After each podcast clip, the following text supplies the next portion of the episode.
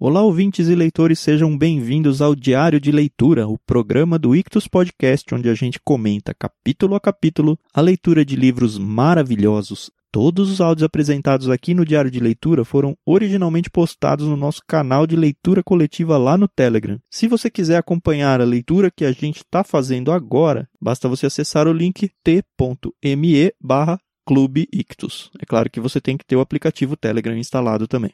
A participação é gratuita, pode ficar tranquilo. Sem mais delongas, fique agora com os comentários de mais um trecho do livro Grande Sertão Veredas, de João Guimarães Rosa.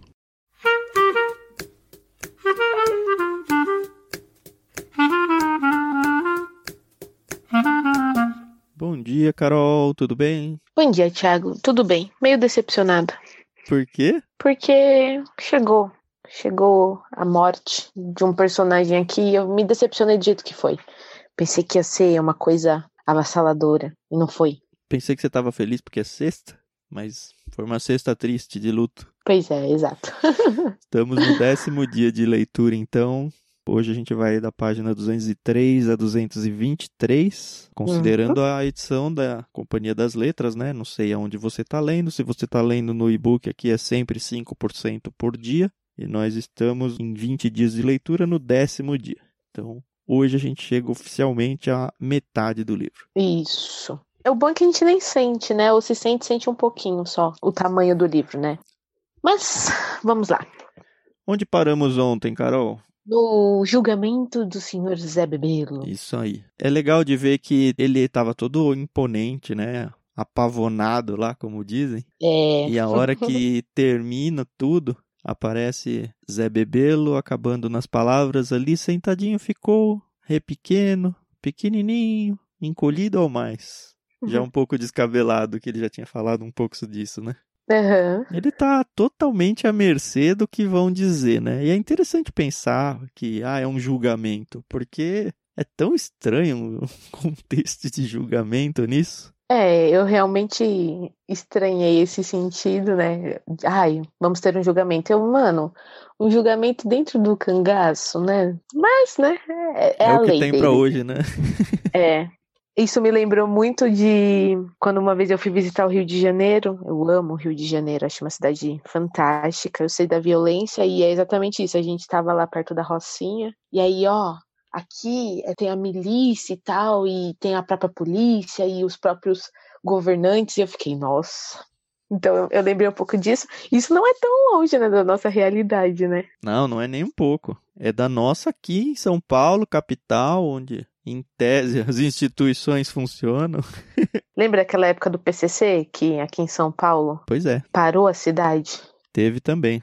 A gente só finge que tá numa paz aqui. Né? O livro fala um negócio aqui, né? Não é porque nós não estamos em guerra que estamos em momento de paz. Eu não lembro em que momento eu li isso, mas nem isso. O que eu gostei assim é que o Zé Bebelo ele fez todo aquele discurso, né? Papapi, papapá. O Hermógenes e o Ricardão queriam a morte dele, os outros queriam libertá-lo para meio que ganharem uma fama boa, tal. Mas eu achei legal que o Joca Ramiro fala, ó, o julgamento é meu, eu que mando, e eu vou dar a sentença agora. E aí, achei bacana? Bacana, né? A narrativa, né? O Joca Ramiro encurtou tudo num gesto. Era a hora. O poder dele veio distribuído em direito em Zé Bebelo. E aí ele começa o julgamento. Você reconhece que você perdeu a guerra, que não sei o quê? Zé Bebelo, reconheço, reconheço. Achei bacana, né? Que uma das sugestões era ele ir embora, né? Daquelas bandas lá de Minas, Bahia e tal. E ele falou que tinha uns parentes em Goiás. E aí o Jaca Ramiro fala: Ó, você vai embora? Aí o Zé Bebelo fala: Vou, mas por quanto tempo eu tenho que ir embora? Uhum. Aí ele: Ah, até minha morte ou até eu mudar de ideia. E aí eu fiquei pensando, né? Eles estão no fim do mundo, onde só tem seca e, e pelo que eles narram que nada vinga, como plantação, enfim. E ele quer continuar ali, né? Mas. Ah, é a vida dele ali, ele é jagunço. O Riobaldo não consegue abandonar? Pois e é. E ele quer? Tantas vezes ele quis? Então. E aí o Zé Bebelo começa meio a que barganhar com o Joca Ramiro, né? Ó, eu vou embora, mas o senhor me dá um cavalo? e comida? E E arma? É, eu quero sair com a certeza de segurança, eu quero sair com a certeza de que eu não vou ser seguido, eu quero ter uma arma para eu me proteger de alguma coisa. E o Joca Ramiro sabe que ele tá entregue, né? E vai aceitando. Uhum. Não, tudo bem, ó, você vai, vai, vai. O Riobaldo fica desconfiado, óbvio, né? Do Hermógenes, que não gostou uhum. nada disso, né? Diadorim me chamou, fomos caminhando no meio da queleleia do povo. Mesmo eu vi o Hermógenes, ele se amargou, engolindo de boca fechada. Diadorim, eu disse, esse Hermógenes está verde nas portas da inveja. Mas Diadorim, por certo, não me ouviu bem. E aí o Diadorim tá todo feliz lá, né? Isso. Aí a gente vê que o Zé Bebelo vai embora, que um dos jagunços vai com ele até um determinado ponto, né, para saber também se ele vai fazer conforme o combinado, né? E aí a gente vê que beleza, que novamente o bando do Joca Ramiro vai meio que se dividir, né, naqueles bandos menores. E eu pensei que o Riobaldo e o Diadorim iam ficar no bando do Joca Ramiro. Uhum. Mas não, né? Não. Eles ficam no. É o do Titão Passos? Isso, é o Titão Passos mesmo.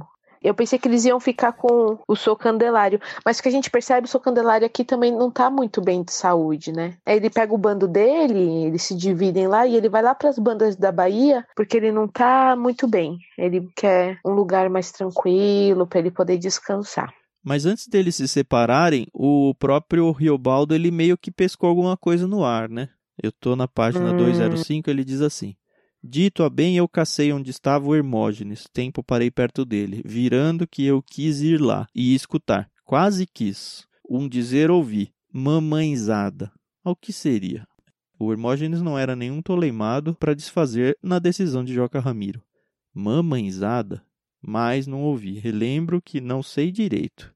Com pouco, Zé Bebê ele estava dando as ordens de despedida. E aí vai. Mas ele pegou alguma rabicho de conversa ali que ele ficou ressabiado. Com razão, né? Será, né? Ai. Poxa vida. Mas você já sabia que ia acontecer isso, Carol? Eu sei, eu sei que eu sabia, mas eu pensei que ia ser de outra forma entendeu? Mas tá bom. Bom, cada um vai pro seu canto ali. Isso, eles voltam lá pra fazenda, né, de Santa Catarina. Aliás, vou contar outra coisa antes, Carol, que eu lembrei de você quando eu tava lendo. É. Que você sempre fala que o Riobaldo, ele tem o rei na barriga, que ele gosta de um afago aí no, no ego e tal, né? Uhum. E a gente vê, depois ali que termina tudo e o Zé Bebelo vai embora, que eu dizia e pensava numa coisa, mas de Adorim recruzava com outras. Zé Bebelo, de Adorim, que é que você achou daquele homem? Ainda indaguei. Para ele, de agora, não tem dia nem noite. Vai ser seu rumo, fazendo viagem. Teve sorte. Entesou foi com Joca Ramiro. Com a sua alta bondade, foi que Diadorim me respondeu. E aí segue um pouco, e ainda me perguntei. A ver, quem salvou o Zé Bebelo da morte? Diadorim, o que quis me dizer foi em tanto segredo que ele puxou a beira da minha rede para a gente falar quase cara a cara. Ah, quem salvou o Zé Bebelo da morte? Por abaixo de Joca Ramiro, pode começar, foi ele, Zé Bebelo mesmo. Uhum. Depois, numa ponta de dito de Zé Bebelo, tomou figura o Sou Candelário. E aí fala do Sou Candelário. Queria que ele tivesse explicado o fato de outro jeito, mas Diadorim estava prosseguindo. A ser que você viu Hermógenes e o Ricardão, gente estarrecida, de iras frias, agora esses me dão receio, meu medo, Deus não queira. Depois ele terminou assim. Ao enquanto Joca Ramiro pode precisar da gente, você mesmo prometeu, Riobaldo. A gente persiste por aqui. Prometi e outra vez confirmei. Enfim, mudou de assunto, mas o uhum. Riobaldo vai para ele aí. Você não percebeu quem é que salvou? E aí ele fica é, dando eu, eu uma lista de nomes e nunca que Sim. chega no Riobaldo ele fica meio ressabiado. Ei, não chega, né? É. é, faz parte, né? Às vezes a gente ajuda aí numa situação, mas a gente não leva as honras e tá tudo bem, né? Agora sim, vamos lá. Beleza. O Titão Passos escolhe alguns homens, né? E aí escolhe o Diadorim, escolhe o Riobaldo, escolhe mais alguns ali, né? E eles vão, sei lá, fazer o É isso que eu não entendo. Essa parte que eu não entendo, entendeu? O que, que eles ficam fazendo? Ficam vagando pelo mundo afora. Por quê? Eu sei, é toda a cultura do jagunço, mas, gente, não faz sentido. Enquanto eles estão em guerra, beleza, eles estão indo atrás do inimigo, mas. Hum... Eles estão só vivendo, Carol. A gente vai pro emprego de manhã, acorda cedo, vai pro emprego, volta para casa. Dorme, acorda, vai pro emprego, volta para casa. Por que que a gente faz isso? É a nossa lida. É. E aí, assim, o próprio Reobaldo, ele tem esses questionamentos, né? Ah, tá bom, não tá. Eu gosto, mas desgosto. E aí ele até fala aqui, né? Que teve um dia sem dizer o que a quem montei a cavalo e saí. Avão, escapado. Arte que eu caçava outra gente, diferente. Marchei duas léguas. Então você vê que ele mesmo tá meio que insatisfeito com a vida que ele leva, né? E aí ele fica ali, né? É o que você falou, ele foi indo, foi indo, foi indo, e é onde ele tá hoje, mas eu acho que ele não sabe muito bem o que precisa. É. Aí ele fica ali, ele pega no sono, aí fala: dormi nos ventos. Quando acordei, não criei. Tudo que é bonito é absurdo. Deus estável, ouro e prata que de Adorim parecia ali, a uns dois passos de mim, me vigiava. Então você vê que esse Jadorim também não dá mole, hein? E é legal que eles voltam em silêncio, né? Isso, não há um questionamento. Eles não têm uma conversa, é uma cumplicidade mútua e silenciosa. Ah, é, é, ah, me irrita, porque é que nem novela mexicana, sabe? A mocinha que se perde do mocinho, que aí o mocinho escuta um papo do vilão e aí pensa que a mocinha tá traindo ele. Resolve, gente. Ó, comunicação. Vamos ser simples e didático, entendeu? a vida é muito simples, para de complicar. Ah, eu não concordo com você, Carol. Esses textos que a gente passou aqui, e como hum. a gente sempre fala, né? A gente não fica explicando para mim são uhum. os mais belos do livro. Esse trecho Sim. todo aqui de solitude, de cumplicidade até que o Diadorim tem para com o Riobaldo, do jeito que o Guimarães Rosa coloca aqui, para mim é quase um poema assim de vida. É um afago na alma. É, tem todo um contexto. A gente não, não, não, não estou desmerecendo Guimarães Rosa, pelo contrário. Ah, eu gosto demais desses trechos contemplativos, demais mesmo. Não acontece nada na história, é difícil de falar sobre ela, mas é o momento em que eu vou junto, eu viajo na mente. São os trechos do livro que eu mais demoro para passar. o que eu acho assim muito bonito é que a gente percebe que o Riobaldo ele tá meio que vivendo um conflito interno. Uhum. Ele não fala com todas as letras, mas como o Thiago falou, por causa dessa descrição toda bonita, a gente sabe que ele está apaixonado pelo Diadorim. É, daqui a pouco ele vai falar isso, né? Com todas as letras. Na página 211 ele começa, né? De Adorim, meu amor. Isso. Como é que eu podia dizer aquilo? E aí ele tá contando isso pro doutor, né? E aí ele tanto fala: explica ao senhor como se dread fosse para eu não ter vergonha maior, o pensamento dele que em mim escorreu figurava diferente, um diadorinho assim meio singular, por fantasma, apartado completo do viver comum, desmisturado de todos, de todas as outras pessoas.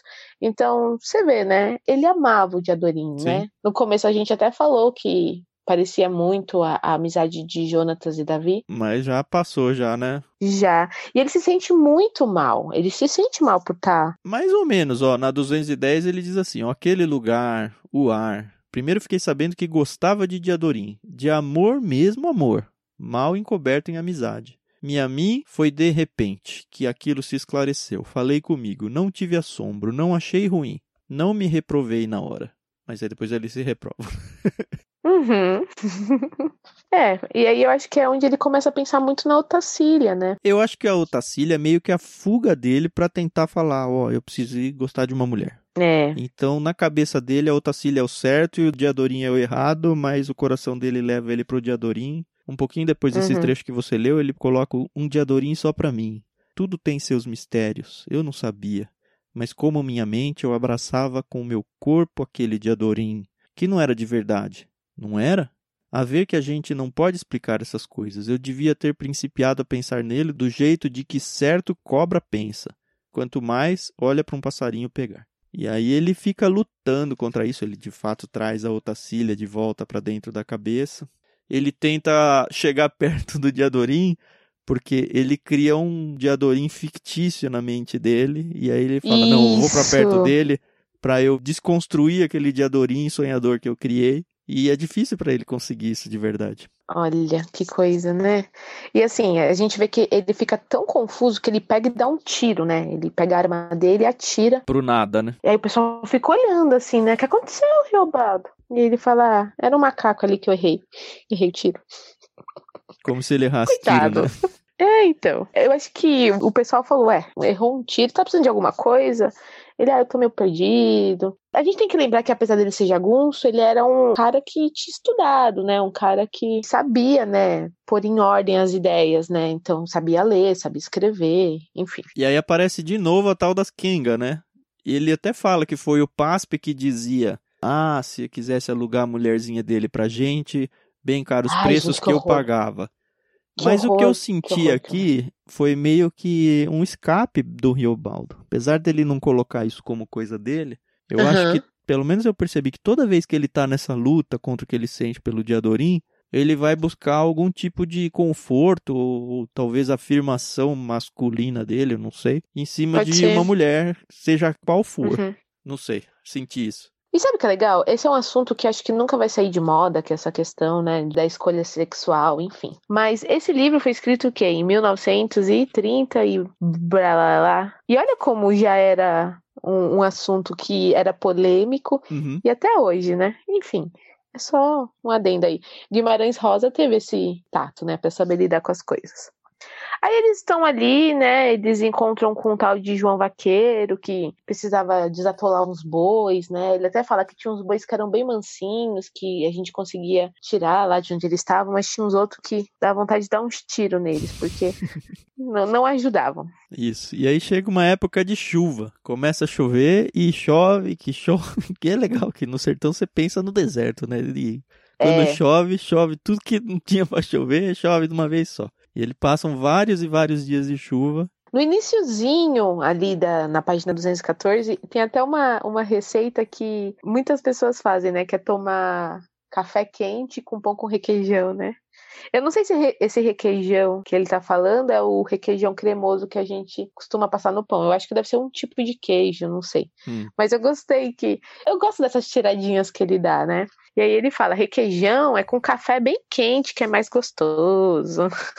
Então você vê que ele tá ali numa vida dura, ele tá com conflitos pessoais, amorosos, ele tá tendo que trabalhar, tá chovendo, tá uma vida ali miserável, entre aspas, né? Mas sempre tem tempo pra um cafezinho. Exato. Isso é, isso é muito da gente, É né? muito Isso mineiro muito. também, eles são mineiros. É verdade. E aí acontece o ocorrido assim que eu não tava esperando. Ai, não tava esperando. Chega alguém correndo, né? É o Gavião Cujo que chega, é isso? Isso, exato. Ele vem correndo, trazendo uma notícia muito, muito ruim. Aff. O Gavião Cujo levantou um braço pedindo prazo. A fé quase gritou. Mataram o Joca Ramiro. Tchan, tchan, tchan. Tchan, tchan, tchan. Repete, Gavião. Mataram o Joca Ramiro. E aí o Diadorim tinha caído quase no chão, meio amparado a tempo por João Vaqueiro. É, você vê, né? Não tinha WhatsApp, não tinha Telegram, então as notícias realmente não, não corriam na mesma velocidade que hoje. Uhum. E aí começa: quem? Aonde? Conta! Vai, homem, conta! E aí ele fala: matou foi o Hermógenes. E eu, droga! Que ódio desse Hermógenes! Ah, a gente já sabia, Já né? sabia, já sabia. E o Ricardão, né? O Hermógenes, É. os homens do Ricardão, o Antenor, esse eu não o tinha pescado. Antenor. Muitos. E aí tem duas coisas que acontecem imediatamente aí, né? Começa a Uhum. juntar a galera pra se vingar. Vamos juntar todo mundo. Ele, na verdade, já descobre que teve gente que foi pra um outro lugar pra dar o aviso, porque tá todo mundo correndo atrás dos Judas agora, né? Eles que são os Judas. E a outra coisa que eu destaco é o Diadorim, né? O Diadorim se acaba aqui. Nossa, dá muita dó. E a gente sabe porque ele já tinha dito no começo do livro que é o pai dele, né? Pra Uhum. mim, confirmou totalmente que é o pai dele. Apesar dele não ter Sim. correspondido aqui, tem um trecho que fala: Aí o que vi foi Diadorim no chão, deitado de bruços, soluçava e mordia o capim do campo. A doideira. Me amargou no cabo da língua. Diadorim, chamei. Ele, sem se aprumar, virou o rosto, apertou os olhos no choro. Falei, falei meus consolos. E ele atendia, em querelenga, me pedindo que sozinho fosse, deixasse ele ali, até minha volta. Joca Ramiro era seu parente de Adorim. Eu indaguei com muita cordura. Ah, era sim. Ele me respondeu com uma voz de pouco corpo. Seu tio será? Que era? Ele deu um gesto. Para dizer que era, mas a gente sabe que Uhum. não era, né? Até antes desse diálogo que o Riobaldo tem com o Diadorim, a gente descobre como mataram, né, o Joca Ramiro. Uhum. Que deram, deram um tiro nas costas, né? Carga de balas de três revólveres. Joca Ramiro morreu sem sofrer. Ainda fala, enterraram o corpo? O Diadorim que pergunta, Isso, né? ele tá preocupado, né? É o pai dele, né? É. E aí fala, um homem de tão alta bondade tinha mesmo de correr perigo de morte, mais cedo, mais tarde, vivendo em meio de gente tão ruim. Isso Titão Passos que fala. E assim, eu fiquei triste porque eu imaginava que o Joca Ramiro, eu sabia que ele tinha sido traído, que isso fala lá no início, mas eu pensei que ia ser num combate, ele ia ver quem matou ele, né? E o negócio é muito covarde, os caras É pegar... o Judas mesmo, né, Carol? É o Judas. Ah, muito triste, fiquei muito triste, muito triste mesmo. Mas, né, vida que segue. Isso. Eles juntam, começam a juntar vários bandos. João Goanhá, em toda economizar de estatura, foi a ver a gente vindo e abriu seus bons braços. Eles estão com o Titão Passos, né? Não com o João. Ele estava com próprios trezentos guerreiros, e sempre outros chegavam. Meu irmão Titão Passos, meu irmão Titão Passos, ele falou crescente. E vocês todos, valentes cabras, agora é que vai ser a grande briga. Disse que com três dias se saía em armas. E aí começa a juntar. Veio até quem não se imaginou. Aí começa a aparecer um monte de personagem novo, que a gente vê que o Joca Ramiro realmente era uma pessoa muito, muito querida, né? Muito benquista. Aham. Aí vem um tal de Ian Vira-Saia, É, não, aparece um monte. vem o Ludujo Figueiras, Digno de Abreu, Luiz de Abreuzinho, Alípio Mota, e aí aparece o Medeiro Vaso, rei das Gerais. Isso. E aqui ainda fala, e sou Candelário, onde era que estava? Sou Candelário, piorado doente, devia de estar em um tempo desses nos lençóis, para onde o portador seguira com pressa de chamado. Então, o pessoal sabia que ele estava doente, mas mesmo assim mandaram alguém. Mas sabe o que eu lembrei? Eu lembrei muito da máfia. Tem aquela trilogia, O Poderoso Chefão, né? Uhum. Acabei lembrando um pouco disso, obviamente, que lá eles são um pouco mais, como eu posso dizer, ahn, Italianos. bonito. É. Mas eu lembrei muito disso, né? Que quando um é traído, todos se sentem traídos, né? E aí rola um- uma vingança, um acerto de contas. Essa é a palavra que eu queria. Uhum. Bom, e aí a gente vê que eles se juntam, aparece o bendito do Medeiro Vaz, que é o rei dos Gerais. E é, é nesse momento que ele se junta ao bando do Medeiro Vaz, né? Que a gente viu lá no Isso. início que os dois eram desse bando. Eles até chegam perto de fechar o cerco ali em torno do Ricardão e do Hermógenes, Aham. mas aí volta a recorrência da história da questão da ajuda do Demo para eles. Ele diz ali, ó, contra ele a gente ia, contra o Demo se podia, quem a quem? Milagres tristes desses também se dão.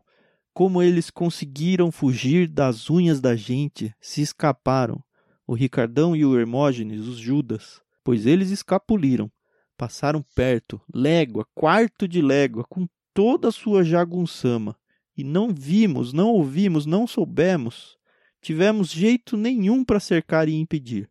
Avançaram calados, escorregando pelos matos, ganhando o mais poente para o São Francisco.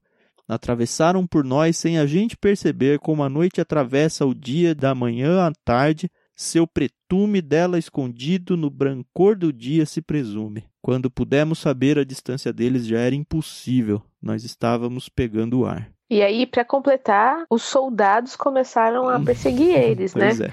Então, tinha os soldados do Tenente Plínio, companhia de guerra, o do Tenente Reis Leme, outra, e veio depois, com muito mais outros, um Capitão Carvalhais, maior da marca. Esse bebia café em cuité e cuspia pimenta com pólvora. Sofremos, rolamos por aí, aqui se rolou. E aí você vê que, né, o negócio tava, tava difícil. E a gente descobre que eles estão ajudando o Ricardão, né? O Ricardão e o Hermógenes. Isso, safados. É, eu acho que eles estão numa frente aí para terminar com os jagunços, eu não sei.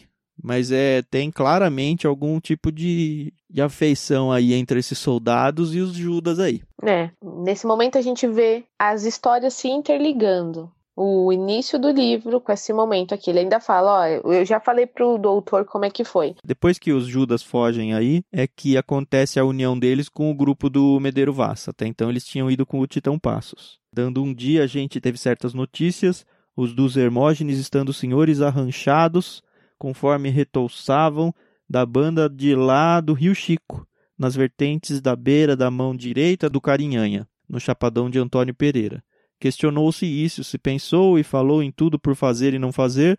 Resultado foi esse, que o principal era a gente mandar reforço para Medeiro Vaz, uns 50 ou 100 homens repartidos em miúdos grupos, caçando jeito de safança por entre os lugares perigáveis, enquanto tanto João Goainhá, Alípio uhum. Mota e Titão Passos, cada qual do seu lado, deviam ir desmanchar os rastros da caatinga e depois se esconderem por uns tempos em fazendas de donos amigos, até que a soldadesca se espairecesse. Aí sim, então, que vai, é. porque eles estão cercados pelos soldados, eles não têm muito como resolver a situação, e os caras Isso. chegam então à notícia de que o Hermógenes e o bando deles estão lá perto do Chico, do Rio São Francisco, que é onde estava uhum. o Medeiro Vaz. É exatamente isso. Então eles começam a mandar a gente picada para engrossar o caldo lá do Medeiro Vaz. Uhum. Nessa vai o Diadorim, nessa vai o Fafafá, João Vaqueiro, o Risualdo, Alaripe e o próprio Riobaldo. E por isso que os chefes, então, o Titão Passos, João Goianhá, esses caras todos, eles meio que somem, porque eles estão se escondendo, na verdade. Isso, isso mesmo, você tem razão. E aí depois disso que ele vai para fazenda lá de Santa Catarina, que aí já é realmente o finalzinho da leitura de hoje. Que é onde ele conhece a Otacília. E aí volta ao início da história, porque lembra quando ele apresentou a Otacília? Ele falou: "Ah, não tá na hora de falar dela, mas eu vou adiantar". Na uhum. real, a história dela encaixa aqui. Depois que tudo aconteceu, depois que mataram o Joca Ramiro, aí eles vão lá pro Medeiro Vaz, e aí quando eles chegam por ali é que ele conhece a Otacília. Isso. E aí ele até fala, ó, o senhor já me ouviu falando da Otacília, como Isso. a gente ficou se gostando, e como é que a gente ficou noivo e tal, e juntou tudo. E foi um ponto perfeito pra gente parar o capítulo de hoje, né? Impressionante. Isso. E ele termina exatamente falando, ó, e foi assim que a gente principiou a tristonha história de tantas caminhadas e vagos combates e sofrimentos que já relatei ao senhor, se não me engano, até o ponto em que Zé Bebelo voltou com cinco homens descendo o rio Paracatu numa balsa de talos de Buriti e herdou brioso comando e o que deixou e o que debaixo de Zé Bebelo fomos fazendo, bimbando vitórias, Acho que eu disse até um fogo de que demos, bem dado e bem ganho na fazenda São Serafim. Mas isso o senhor então já sabe. Uhum. E acabou. Muito legal, né? Esses pontos de parada, a gente conseguiu dividir ele de um jeito quase perfeito. Impressionante. Eu só imagino assim, aquela frase, né? Continua. Reticências. e é isso, continua, porque entramos então no final de semana. Você vai ficar dois dias sem ler, ou pelo menos sem ouvir a nossa voz querida aqui. Exatamente, mas não fique com tanta saudade. Se você quiser ouvir os outros áudios acelerados, só pra você ver se você entendeu tudo, ou se você deixou alguma coisa escapar. Isso. De vez em quando eu faço isso, até para poder relembrar direitinho. Beleza, bom fim de semana então para todos vocês. Até segunda-feira. Se você está atrasado na leitura, é tempo de você voltar um pouco e alcançar a gente. Se você está em dia, pode ler um gibi da Mônica, né? tchau, tchau. Tchau, tchau, pessoal. Bom final de semana.